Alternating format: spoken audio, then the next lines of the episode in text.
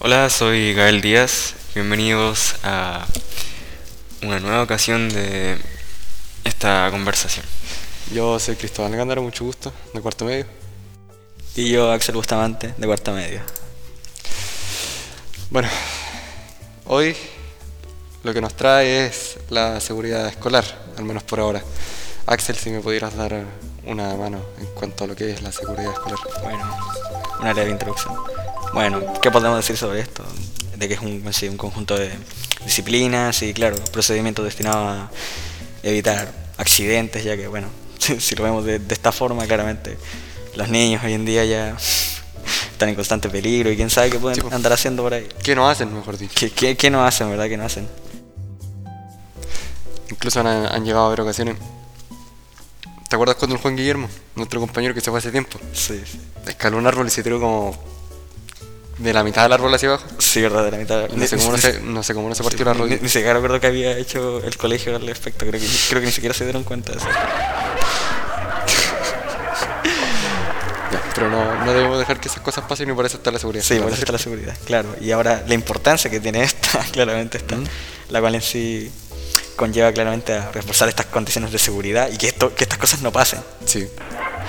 Y bueno, en sí ya, bueno, establecer protocolos en- para actuar ante diversas emergencias y así prevenir los riesgos dentro de nuestro establecimiento. Y Gael, ¿qué opinas tú sobre la seguridad escolar? O de cómo se trata. Eh, bueno, yo creo que en el caso del colegio eh, es un tema bastante importante y se debería conversar más. Sí, ¿no? Eh, pero a lo que voy es que mm, más que los que deberían, por así decirlo, velar por la seguridad dentro del colegio, eh, más que eh, hacer eso, eh, los alumnos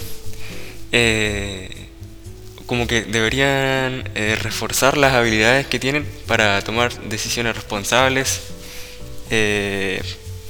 y no tomar decisiones que los perjudiquen, como por ejemplo ese ejemplo que nombraban de que un niño se había caído del árbol o que por ejemplo un niño vaya corriendo muy fuerte, se caiga y se pegue o como yo mismo el otro día eh, que jugando básquetbol me caí y, y me pegué muy fuerte en el, en el brazo y me dolió bastante.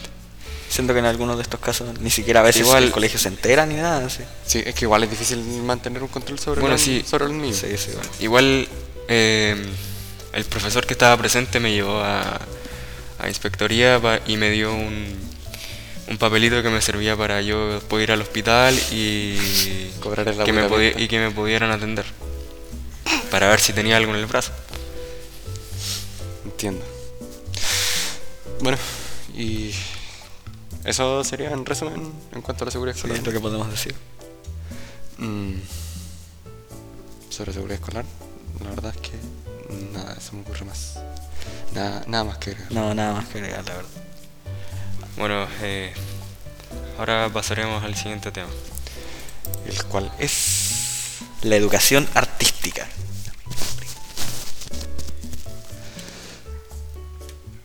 Bueno, em, Bueno, Cristóbal, ¿qué me puedes contar? ¿quieres que te cuente? Sí, cuenta. Tranquilo, yo te cuento. Mira, según lo que puedo investigar y según lo que encontré en una fuente que es muy famosa, que seguro todos la conocen, se llama Wikipedia. La ah, educación artística. Los términos educación artística, pedagogía del arte, enseñanza del arte, aprendizaje del arte, enseñanza de las artes o alguna otra combinación son denominaciones para las diferentes modalidades y metodologías de enseñanza y aprendizaje del arte o de las distintas artes y las instituciones relacionadas. Siendo las principales divisiones de este campo la educación plástica y visual, la pedagogía musical o educación musical y la educación expresiva del cuerpo. Ahora, creo que podemos eh, compartir nuestra opinión en que tal vez la educación artística no está muy bien llevada o tal vez no se fomenta mucho en los colegios acá en Chile. Sí, sí, sí. Siento que, claro, cuando hablamos de educación artística es como expresión y todo eso. Siento que en algunos colegios son como, por así decirlo, muy cuadrados para estos temas. Exacto, exacto. Se centran más en otros temas, o sea, Sí, la verdad, sí. no les da, no, no le dan, no les dan casi nada de importancia, siendo que muchas veces es algo que realmente le gusta a los alumnos. Sí. Gael, ¿qué opinas tú sobre cómo se lleva el tema de la educación artística en los colegios? O en la enseñanza en general.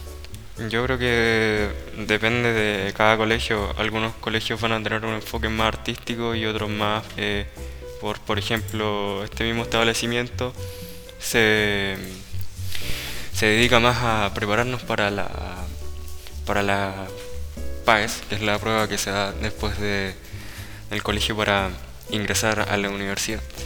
Eh, se fomenta más como el ser estudioso, el ser responsable con, los, con las tareas, con los trabajos. Y por eso depende de cada colegio. Sí. Bueno, de hecho hay colegios que están exclusivamente orientados a ese tema. Sí, además es bastante difícil en Chile eh, surgir o poder vivir del arte. Sí, de- en Temuco hay uno, que en este momento no recuerdo el nombre, que creo que debe ser el error más grande de mi vida, no recordarlo ahora. Pero sí, hay. O al menos que le dan más prioridad a eso. O bastante más de la que se le da comúnmente. Sí, siendo que cabe aquí en Chile no, no se gana mucho, no es muy muy conveniente tomar una carrera. No- no nada. no. Muy, muy difícil destacar aquí en Chile. Como que la gente no, no lo valora como no lo valora tanto como eh, se debería. No sé. Por eso uno no, no se puede subir a rapear a las micros y No. esperar a ganar mucho plata. Bueno, em, eso sería todo. ¿Sí? ¿Sí? ¿Nada más que agregar? Sí, podríamos dejarlo por acá. Así que... em, bueno. ¿Quién se- Sí, sí, ya diría que más o menos ya estamos en la hora, ya podrían dejarlo por aquí. Sí, bueno, eh, de eso queríamos hablar hoy. Eh, eh, ahora nos despedimos. Eh, que estén bien. Cuídense. Chao. Chao, chao.